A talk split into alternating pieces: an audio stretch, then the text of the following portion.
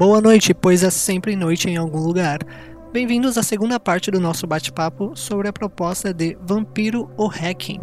Se você não escutou a primeira parte, para, cola lá no nosso Spotify ou no nosso Cashbox e ouça desde o início. Agora, se você já escutou, sem mais delongas, aqui está a continuação. Então, reforçando o que meus colegas Ed e Severino já, já apontaram, se o seu barato for jogar com um personagem cuja única profundidade e dimensão é sair por aí cometendo atrocidades e matando, tem um jogo sensacional sobre isso do nosso querido amigo Jorge Valpassos, se chama Ceifadores. Ele está em venda e eu acho que provavelmente vai vai atender melhor a sua proposta do que Vampiro Hacking. Né? A gente está aqui justamente discutindo aqui que o hacking se presta como jogo. Então, tendo tendo coberto um pouco da proposta das coalizões, os Covenants, é, Severino, o que o hacking nos diz das linhagens, dessa, dessa especialização do sangue? Então, essa é uma parte que realmente me enlouqueceu quando eu tava. Quando eu peguei o hacking pela primeira vez para ler.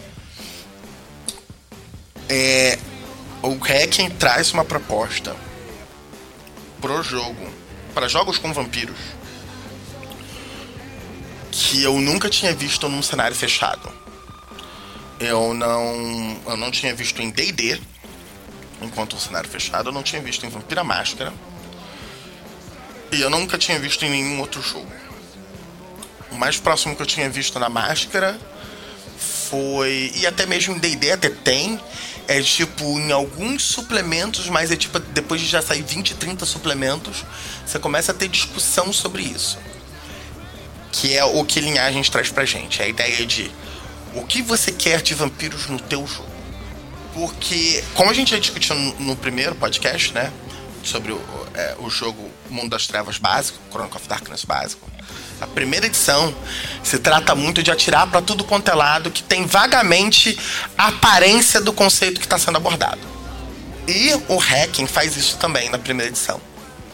Só que ele, em vez de. Ah, deixa eu te dar uma listagem aqui infindável de opções de linhagens, é, ou disciplinas, ou não sei o que lá que se vinculem a cada uma das coisas que possivelmente dê para encaixar com a ideia de conspiração, monstro dentro de si, o menor de dois males, etc. Não.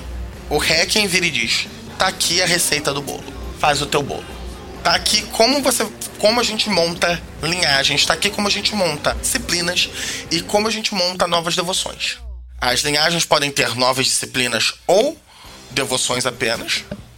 As linhagens podem ser só uma combinação de disciplinas velhas. Elas sempre vão ter uma maldição mestra e vão ter uma disciplina extra que pode ser uma antiga ou, ou uma disciplina criada. E essa é a nossa proposta. A gente, e a gente vai discutir com você quais são as diretrizes que a gente está usando para criar disciplinas e para criar devoções. E é, linhagens. Então a gente vai dar exemplos dessas linhagens no livro. Se não me engano, tem cinco linhagens de exemplo no livro básico. Tem os Bruhá, que é essencialmente uma gangue de motoqueiros com possivelmente um passado mais místico. Os Toreadores, que é uma organização mais localizada na Espanha, mas que pode ter exemplares ao redor do mundo. Os. Tem um com um nome japonês que eu nunca vou acertar, que é de Nosferatu. Eu não vou nem tentar. É, que é da casta vista, é, da casta mais mal vista da sociedade nipônica. O, você tem os Megits é, que portam doenças e os Malcovianos, que são os Ventrus que foram um pouco além na sua respectiva maldição os Ventrus da, do Hacking na primeira edição enlouquecem mais facilmente. Os Nosferatu que você queria são os Burakumi. Isso aí. é, todos eles são exemplos de diferentes opções de origem de linhagens. Os historiadores e os Broha e os Malcovianos são essencialmente só adicionando uma disciplina nova. Mas os historiadores são uma tradição é, respeitável antiga e vista dentro do próprio clã. Enquanto os Burha são quase uma estirpe meio esquisita do, do clã Gangrel.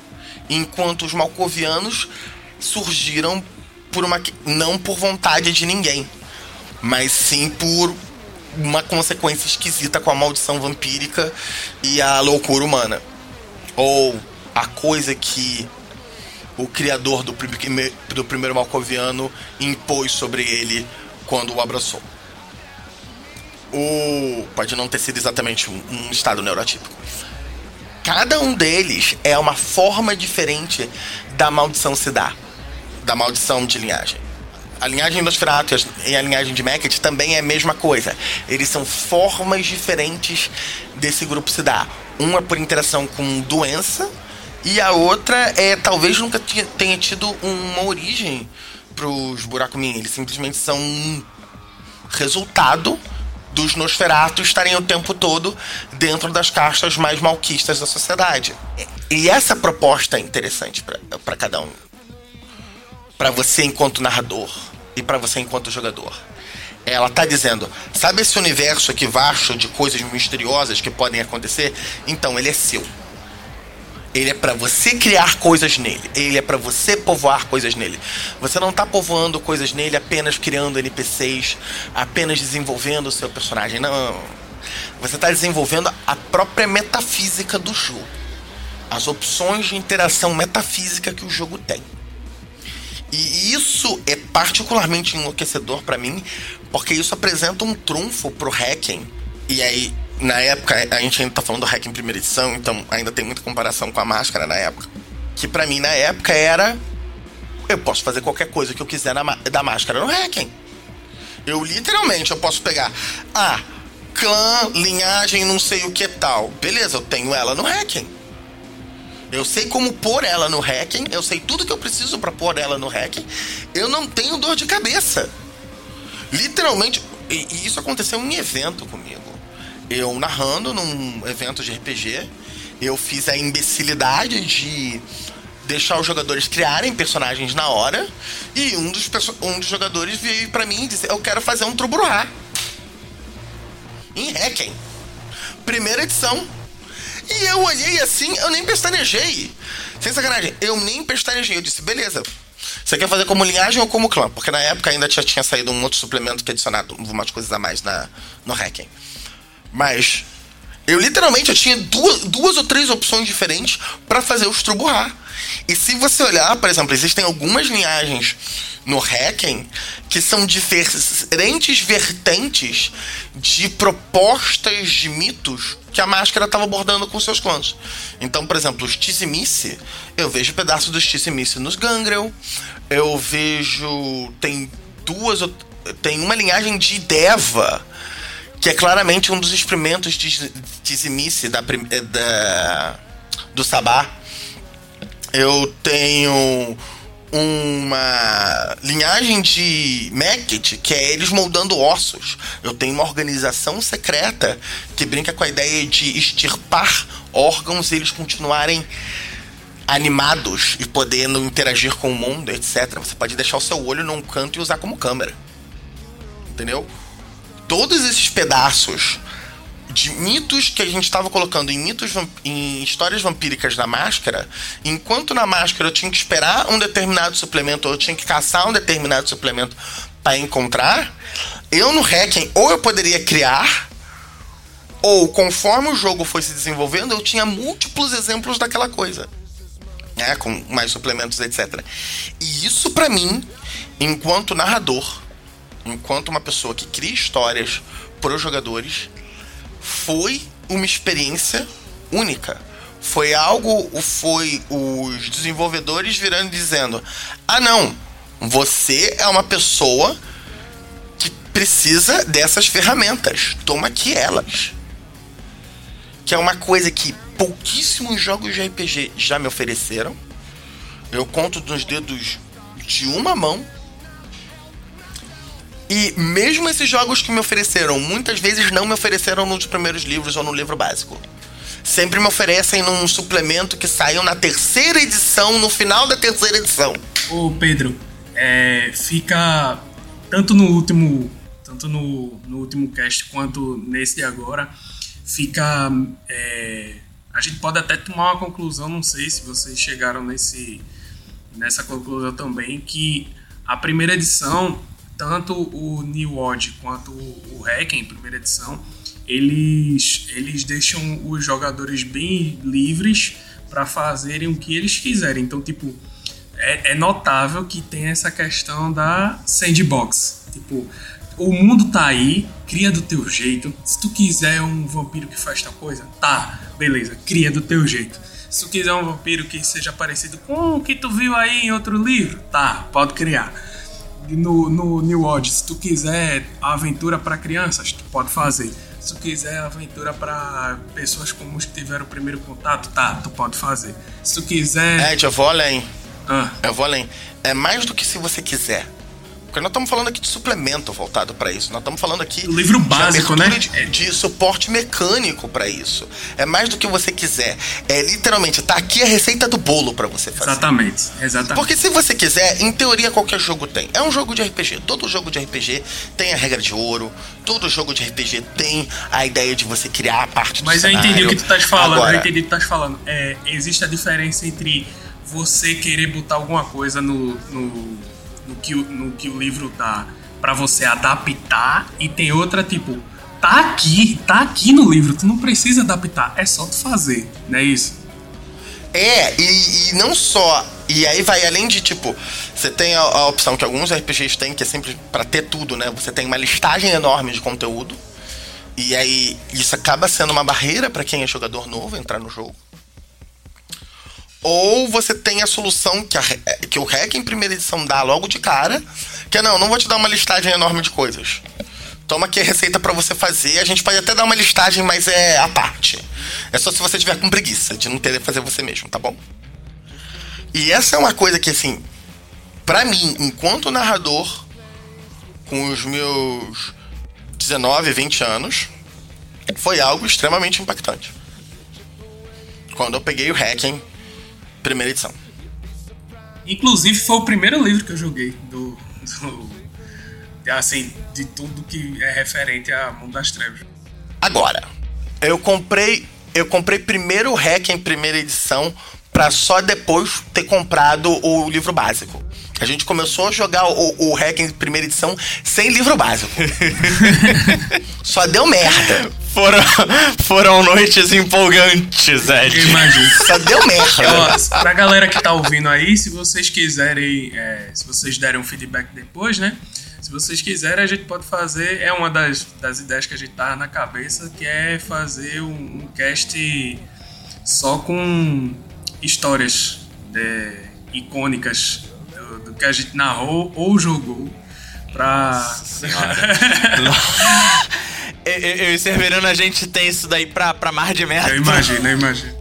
Agora, se a primeira edição é uma metralhadora que tá atirando pra tudo quanto é lado, de conceito que seja vagamente parecido com o- os temas e, e tons que o jogo tá apresentando, a segunda edição é eu vou me aprofundar ao máximo dentro desses temas. Eu não vou atirar pro lado, eu vou entrar. A segunda edição, é, vale ressaltar aqui que, ao contrário da primeira, que é um jogo que ainda tá colado, de certa forma, as influências dos jogos anteriores da White Wolf, ainda tá tentando estabelecer a sua identidade, a segunda edição, ela já sabe o que ela quer de proposta, ela já sabe os temas, ela, é- ela já tem uma identidade mais consolidada através é, do tempo. não só ela já sabe, como a segunda edição do Hacking teve uma oportunidade única de desenvolvimento em RPG. Porque o pessoal que estava desenvolvendo a segunda edição do Hacking estava em conversa direta com o pessoal que estava desenvolvendo o V20. a coletânea definitiva do Vampira Máscara. E um acordo que esses dois desenvolvedores fizeram. Na época, isso é de Web, que é, é do V20, também responsável por Pugmire. E a Rose Bailey, do Hacking. Que hoje em dia tá como. É, é, hoje em dia a Rose Bailey ela saiu da Onyx Path, mas ela é desenvolvedora de um jogo que vai ser lançado pela Onyx Path, que é o Cavaliers of Mars Cavaleiros de Marte. O acordo que eles fizeram é como a gente faz esses dois jogos serem o mais diferentes possíveis tratando dos mesmos temas. Porque a Máscara e o Hacking abordam alguns temas similares. Eles abordam vampiros, vampiros de lendas de vampiros que existem no mundo real, ou lendas que possam se encaixar na mitologia vampírica. Eles abordam lendas do mundo real, eles abordam religiões do mundo real e eles abordam o mundo urbano atual e vampiros vivendo em sociedade no mundo urbano atual. Esses são os temas, são a, a, o, os elementos que esses jogos têm em comum.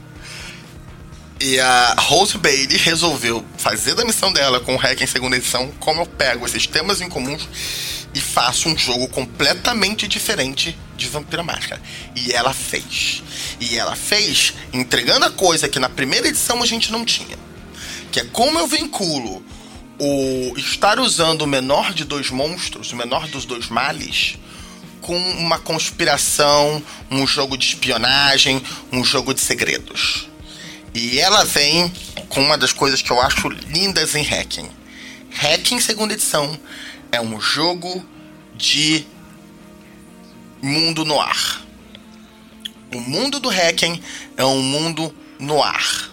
Ele é uma história de detetive no ar. Ele é uma história de detetive em que existem diversos mundos e o detetive está preso entre eles. Muito mais do que o detetive ser um, um, um cidadão de qualquer um, ele é um cidadão daquele mundo quando ele está nele, e quando ele está no outro mundo, ele é o cidadão daquele outro mundo. E aí, um exemplo clássico: o detetive é, policial. Tem até uma série muito boa, Bosch, que trabalha muito bem isso. Ele é uma coisa para a família dele, para os humanos, para os civis. Ele é outra coisa para os policiais de farda, que é, acabaram de entrar, né? Os policiais de chão.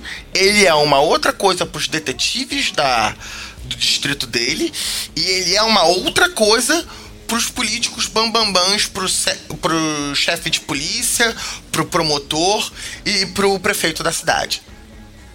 Isso é o vampiro hacking.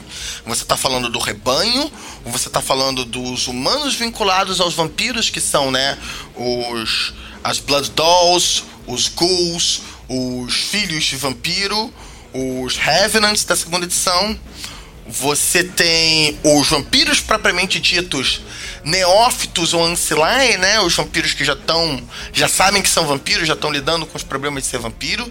E você tem os anciões que estão tentando usar os vampiros, os vampiros, o, o, os os humanos ligados aos vampiros e os rebanho como se fossem meros peões nos jogos políticos deles. Isso é uma história no ar. É uma história no ar, ela não é vinculada, ela não é fundamentada no que aconteceu no mistério. Ela é fundamentada no que está acontecendo com as pessoas, na evolução de pensamento de cada um dos personagens durante o mistério. Um exemplo muito bom disso é esse último filme que saiu com o Daniel Craig. Entre facas e trapaças. Isso. O, tecnicamente a gente sabe qual é o mistério do filme relativamente cedo.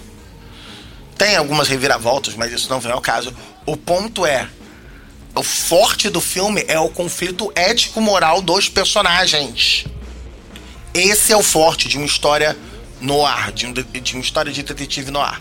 E isso é uma oposição à história de detetive clássica do Sherlock Holmes. Por exemplo, que a parte importante é o que aconteceu, como é que se resolve a história. A Agatha Christie também segue essa mesma linha. É, é o como o mistério aconteceu é que é a discussão do mistério. É que é a discussão da história. O, e isso é a Vampira Máscara. Vampira Máscara é o que, que aconteceu no cenário, como é que aquilo evoluiu dentro da cidade, etc. em Vampiro Hacking é o que aconteceu com esses personagens, como é que a mente deles mudou depois que eles passaram por essa história. E a segunda edição entrega isso nos temas, ele entrega isso nos clãs. Quando você entra para um clã no Vampiro Hacking, na primeira edição você entrou pro, pro clã, você tem a maldição do clã. Você já tá na vibe do clã. Oh meu Deus, isso é o impacto do, do da metafísica em você. No Hacking, não. No Hacking, ou você virou um vampiro, tá, você acordou, você não morreu. Uh, e você queima sangue, legal. Você só vai descobrir o que, que é o clã, a maldição do clã, os impactos da maldição nas próximas noites. Conforme você for perdendo ou testando a sua humanidade, conforme você for se importando menos com o que acontece ao seu redor, conforme você vê que quando você quando uma faca é enfiada no seu peito, você não morre, você não corre o risco de morrer. O vampiro Hacken é uma a maldição, né? Ela é uma queimadura progressiva. Ela é uma ambientação que cada vez, a cada noite, a cada cena, a cada turno, você vai se sentindo menos humano. Que é, a grosso modo, uma é, volta às origens do mito vampírico que se popularizou no mundo. É uma volta ao, ao Drácula. Uma das grandes propostas do livro Drácula, para quem não leu, é o aspecto de como o mistério está sendo revelado e, e, o impacto desse mistério, o impacto do sobrenatural nos personagens humanos. O Drácula é mandar a história do Drácula é contada através de cartas sendo mandadas entre os personagens, cartas e diários. Então você está falando sempre da perspectiva, não só da perspectiva daquele personagem, mas do impacto emocional naquele personagem do que está acontecendo com ele. E isso é a experiência do Vampiro Hacking na segunda edição. Você está falando de um personagem, o, Ed falou mais cedo, né? Quem faz um personagem para perder a humanidade? Tecnicamente, todo personagem de vampiro hacking, você está fazendo ele para perder o primeiro nível de humanidade. Tá? Em algum momento você vai acabar perdendo. Isso Não é, é só em algum momento. Você só vai estar dentro do seu clã, a grosso modo, né, propriamente dito, quando você estiver sentindo o impacto da maldição do seu clã. E o impacto da maldição do seu clã só vem depois que você perde o primeiro nível de humanidade.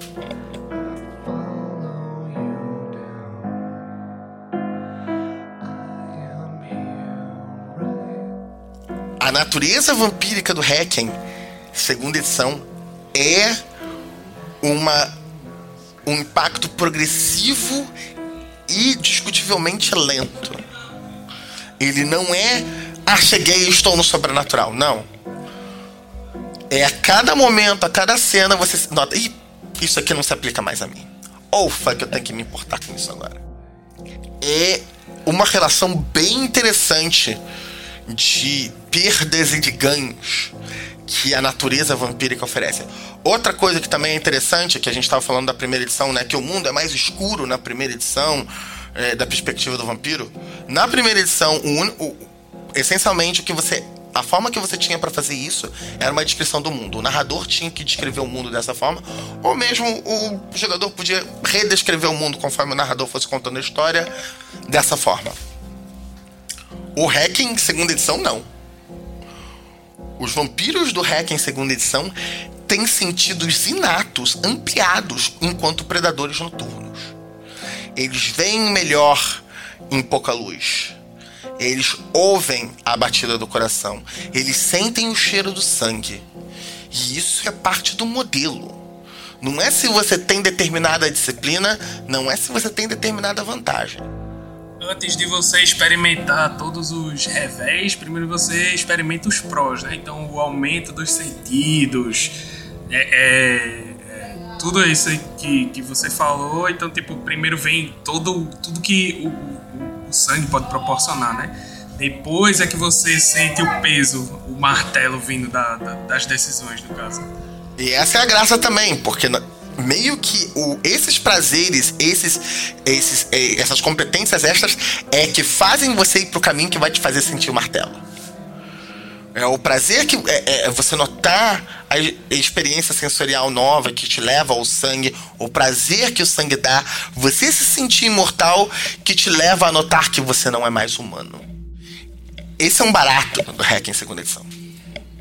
Vale destacar aqui, na segunda edição, justamente pelo suporte das regras, pela forma como a, a máscara e, e o Dirge funcionam, como a, a humanidade do vampiro na segunda edição tá ligado de fato a atos que falam sobre a humanidade do vampiro, né? É, coisas que nos níveis mais altos podem até parecer bobos pra gente, como se alimentar, é, falar com, manter contato com pessoas, inclusive em tempos de Covid-19.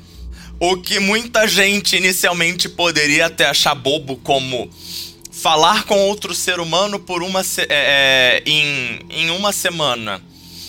Muita gente, eu aposto que torceria o nariz. Agora, em tempos de Covid, muita gente deve estar tá percebendo o quanto isso é.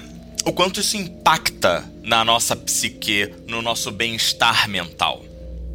Literalmente é uma recomendação médica. Uma das recomendações médicas atuais sobre, o, sobre a situação da quarentena etc., é você procurar manter é, interação social via internet com as pessoas que você gosta, com as pessoas que você ama, com seus amigos, etc. Porque é literalmente a recomendação médica: se você não fizer isso, vai fazer mal à sua cabeça. Não faz. Pelo amor de Deus, não se isola. Você pode se isolar fisicamente, não emocionalmente. E como tudo isso, conforme o vampiro vai passando pelos pelos problemas da sua fera querendo sangue e de interagir com seres humanos e de você estar tá enredado nessa sociedade vampírica, é, isso vai eventualmente fazer essa tua, essa tua humanidade cair. Vai ter, pelo, pelo, no mínimo, no mínimo, conflito disso daí.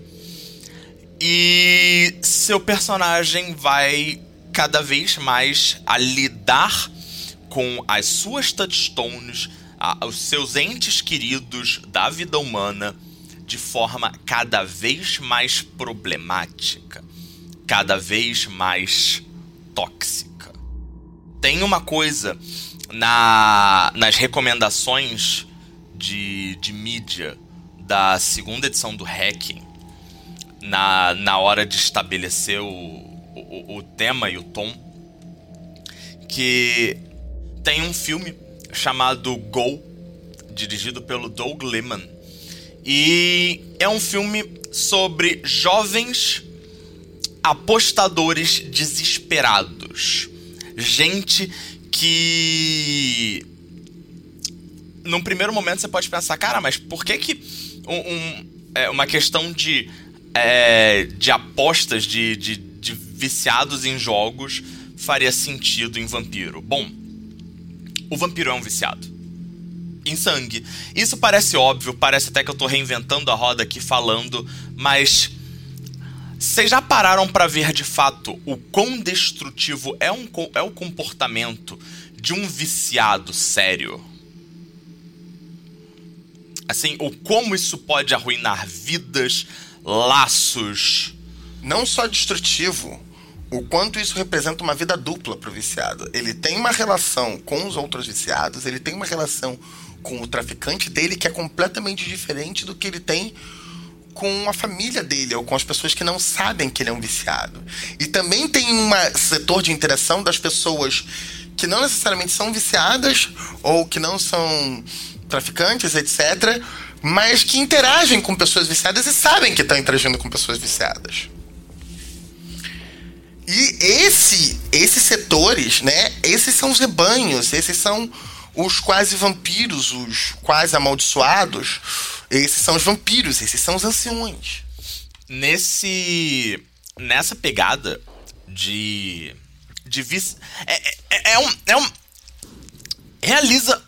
Imagina o nível de merda, de lama que é você juntar, como, como Severino disse antes, uma proposta de máfia, essa proposta da vida dupla, a um nível de sociedade.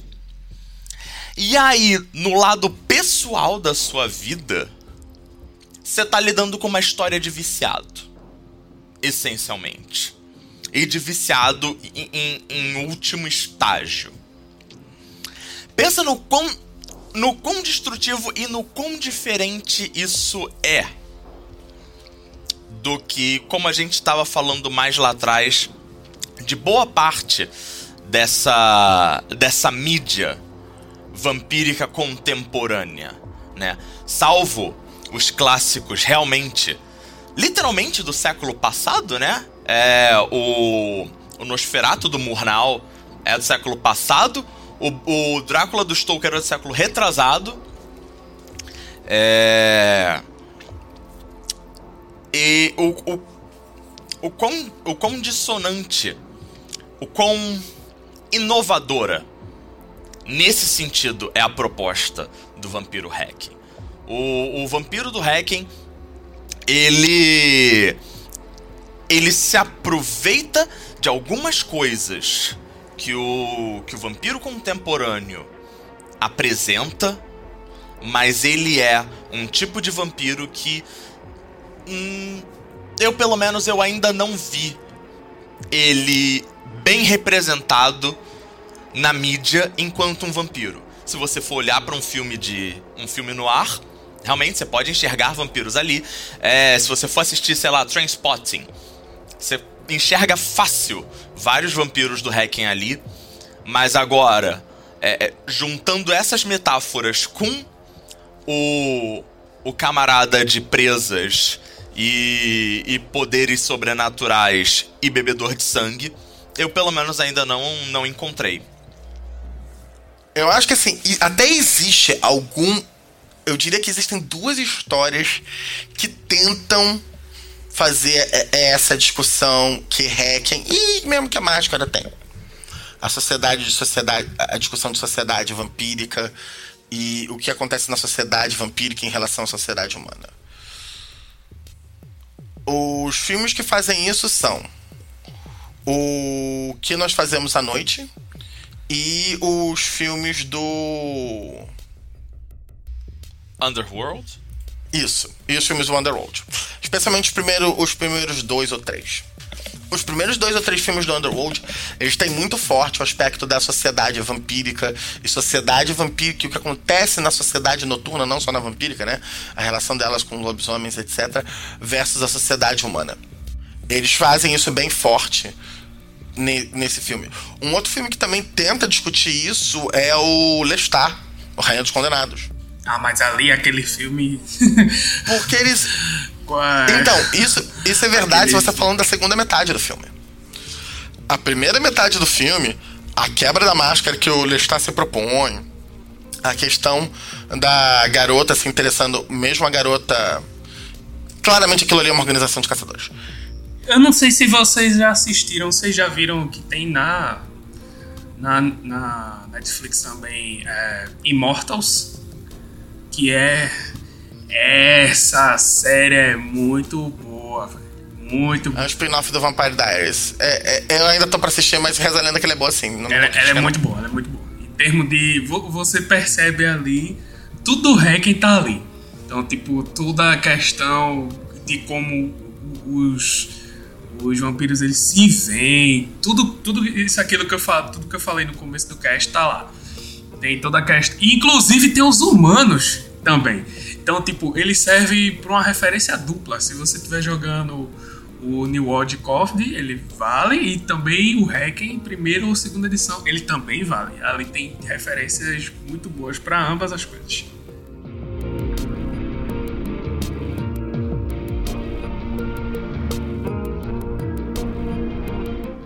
O Hacken, ele tem uma questão que ele apresenta um mundo extremamente vasto. Quando ele apresenta cinco, seis organizações para você jogar desde o início, os diferentes clãs, a possibilidade de linhagens, etc. Ele está apresentando uma multiplicidade de metafísicas e de mitologias que na hora de você apresentar numa história única coesa, limitada a, um, a duas horas, ou mesmo limitada a uma, a uma série, é quase impossível. O primeiro exemplo que a gente tem de série tentando fazer algo similar, e aí não é nem no universo de Vampiro Hacking, mas é fazer algo similar no interesse de tipo, estou apresentando diversas culturas diferentes, mitos diferentes, etc.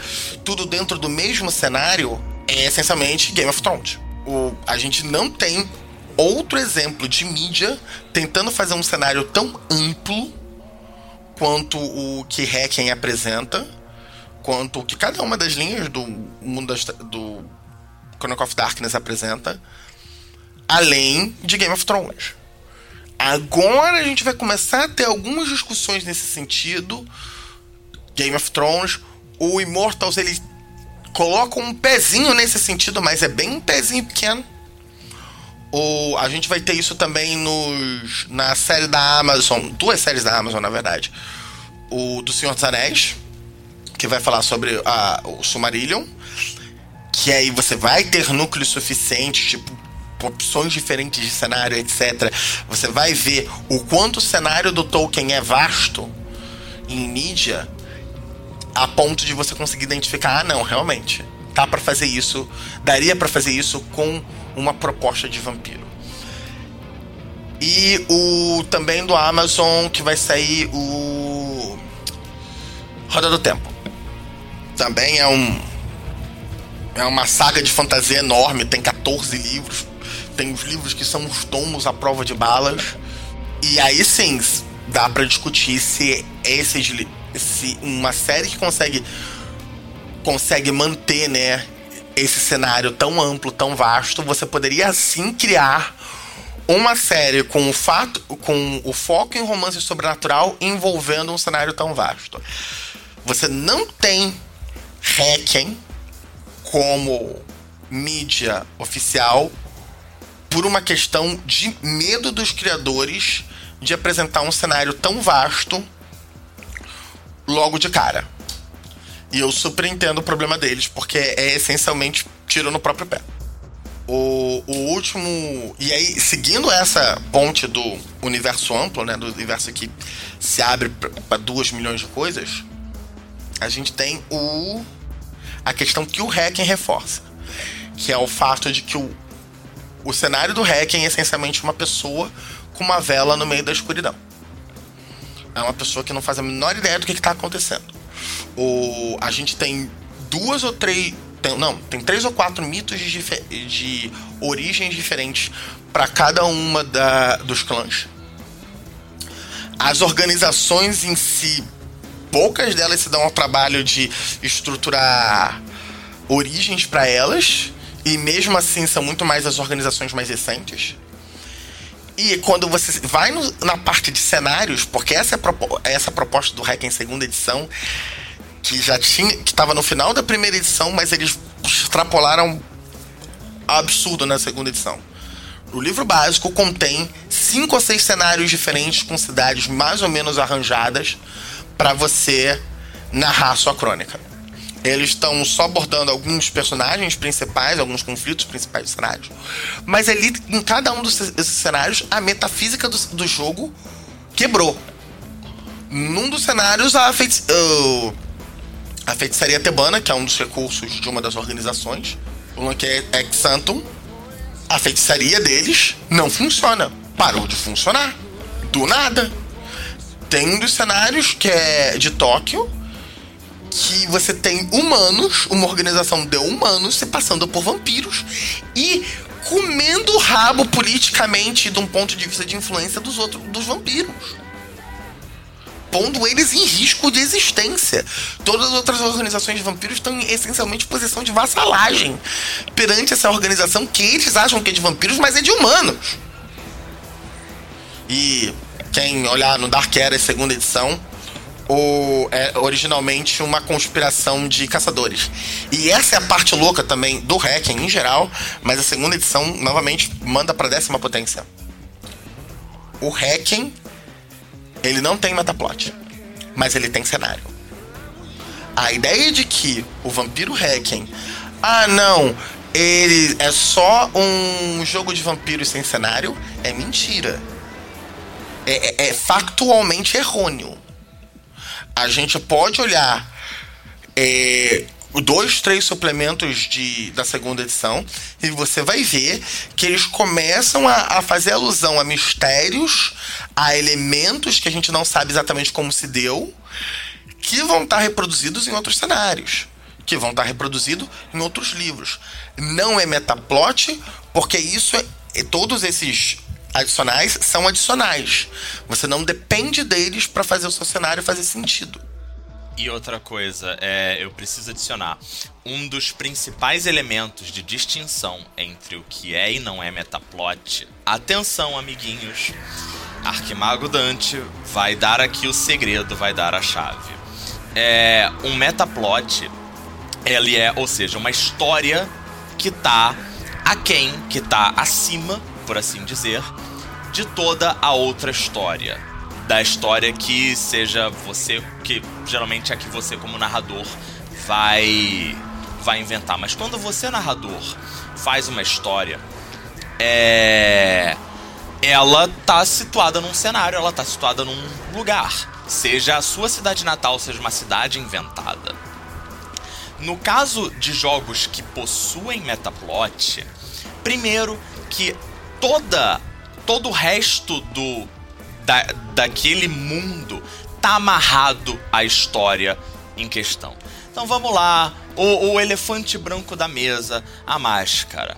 A máscara é só as propostas da máscara só fazem sentido se for num mundo em que exista Caim, em que, por exemplo, é, a fé seja um, um valor real, objetivo, né? Tem a questão ali da fé verdadeira. Em que a mitologia abraâmica represente de alguma forma uma metáfora para a criação e desenvolvimento da humanidade. Pois é, todos esses elementos. E, além disso, a segunda parte importante para se ter uma metaplot conforme o, o jogo, conforme mais suplementos do jogo vão sendo lançados, aquela história que tá acima, que tá a parte do do, do resto da história que você como narrador tá criando, ela continua andando. Então, por exemplo, só pra, só pra não dizer que a gente só tá falando de de Vampiro a Máscara. Vamos pegar D&D. É um, é um outro. É, é um outro sistema que eu tô familiarizado. Forgotten Realms, cenário de campanha. Conforme as edições vão sendo lançadas, conforme, mesmo dentro de uma própria edição, coisas no cenário mudam. É o Minster tá morto, é o Minster tá vivo. Mistra tá morta, Mistra tá viva. Agora em tal lugar a magia tá selvagem, agora em tal lugar a magia não tá mais. E isso muitas vezes não é nem de uma edição para outra, é durante a própria edição. Isso não é só ter um sistema. Isso é ter um sistema. Isso, perdão, não é só ter um cenário. É ter um cenário que anda independente dos jogadores. Ah, o mestre pode escolher utilizar ou não. Sim, claro. Vírgula. Mas vamos lá. Vírgula, não, peraí. Essa é uma das marcas de Metaplot. Essencialmente, Metaplot, quando um narrador escolhe não utilizar ela, ele tem que começar a dar justificativas para os outros elementos que só surgiram após o desenvolvimento da Metaplot, que ele escolheu colocar na mesa a parte da Metaplot. Por exemplo, você tira Caim, como é que você explica as gerações? Exatamente. Então, essa questão, o, o, o Hacking não tem isso. O Hacking você tem você quer fazer um. Você quer usar o que foi oficial de publicado de solução para alguns dos mistérios da história? Beleza, pega os livros oficiais. Você não quer, você não tem que reescrever nada do jogo. Você não tem que mudar a justificativa das coisas do jogo. Você não quer usar as Strix na sua crônica? Beleza, tanto faz. Isso chega a um nível extremo comigo com os Ventru. Os Ventru são uma das coisas mais enlouquecedoras que eu já vi, porque existe no Hacking é, livros de clã. E os livros de clã têm, em teoria, mais ou menos a origem dos vampiros, do, daquele clã. ênfase no mais ou menos. É, são em, em geral origens diferentes, o que deixa as coisas um pouco mais complexas. Mas beleza. O troço de enlouquecer dos vampiros é que eles fazem origem ao mito do progenitor de Rômulo e Remo. O que criam Roma. O problema, ou Enéas, se não me engano. O problema é que o mito deste puto é uma mentira. E é uma mentira bem louca. O, enquanto Troia, é, enquanto a Ilíada e a Odisseia são histórias que a gente discute o quanto elas existiram ou não de um ponto de vista de realidade, é a gente pode discutir que elas são muito mais influentes além de um ponto de vista, né, na história do mundo. Elas são mais influentes do que necessariamente o que aconteceu nelas. Mas meio que a gente pode partir do princípio que rolou uma guerra entre um pessoal ali na Grécia e um pessoal ali próximo da Grécia. Beleza. O Enéas, a história dele é uma história encomendada. Um imperador romano encomenda a um artista, a um escritor, uma história tal qual nos moldes da Ilíada e da Odisseia para representar a origem de Roma, tal qual a Ilíada e a Odisseia representam as bases da da democracia grega. Isso. Mais especificamente, é, Enéas teria se casado com Dido, uma uma princesa de origem troiana que teria antes passado em. passado por Cartago, se não me engano. Então, tipo assim, o nível de loucura é a origem de um dos clãs vampíricos se remete a um mito que a gente sabe que não aconteceu. Não é que a gente acha que pode ter acontecido ou não, existe uma discussão do que é verdade, do que é mentira. Não, não. O, o criador do mito em questão literalmente plageia a Elíada e a Odisseia em mais de um momento. Tá? É ridículo. É ridículo. Novamente, para mais referências sobre o assunto, eu recomendo o Over the Sarcastic é, Reviews tem ah, exatamente essa história da origem de Roma do Enéas. É uma das coisas mais ridículas que vocês podem ouvir na, na vida de vocês. E isso é a origem do clã Ventru. Ou seja, a origem do clã Ventru a gente sabe que é uma mentira. Não é tipo, é uma história embelezada. Não, é uma mentira. Foda-se. E isso é hacking. Hacking tem uma discussão de em qual nível as coisas são verdade e são mentira e, em, e até quando as coisas funcionam, a metafísica do jogo funciona.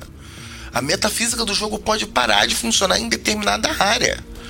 Você quer um Lancet Sanctum vinculado, fazendo, na verdade, pacto com demônios? Você pode. Tem literalmente um exemplo de cenário que é assim. Aliás, uma errata, é, Enéas, mil perdões, foi um herói troiano e Dido foi a primeira rainha de Cartago. Assim conta a história.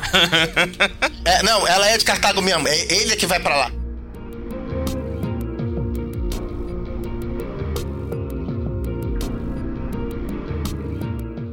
Então, galera, é isso. Espero que tenham gostado desse bate-papo.